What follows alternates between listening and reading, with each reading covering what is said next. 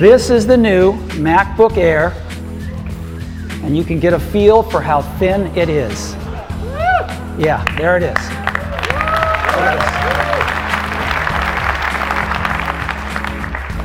All right, and this is what it looks like. Isn't that amazing?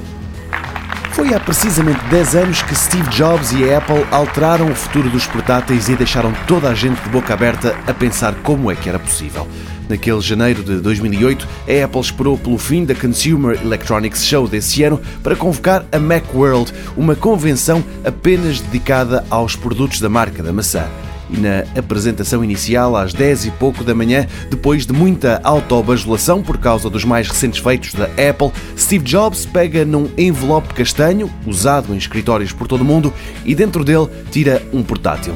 Como era habitual nas apresentações do patrão da Apple, a sala entrou em histeria. Jobs tinha nas suas mãos aquele que era o computador mais fino de sempre e de repente mudou tudo a Apple decidiu que o leitor de CDs já não era necessário, também optou por retirar algumas entradas USB, mas apesar de muitos se queixarem destas mudanças, ele era tão fino e leve que as análises foram sempre muito positivas. Demorou anos até que os rivais conseguissem lançar portáteis capazes de competir com o MacBook Air.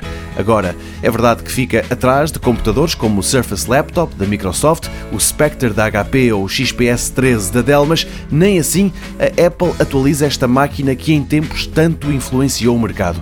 Ainda se vende, mas há três anos que não surge uma nova versão do MacBook Air e o mais provável é que agora que celebra 10 anos, esse computador esteja muito perto do seu fim.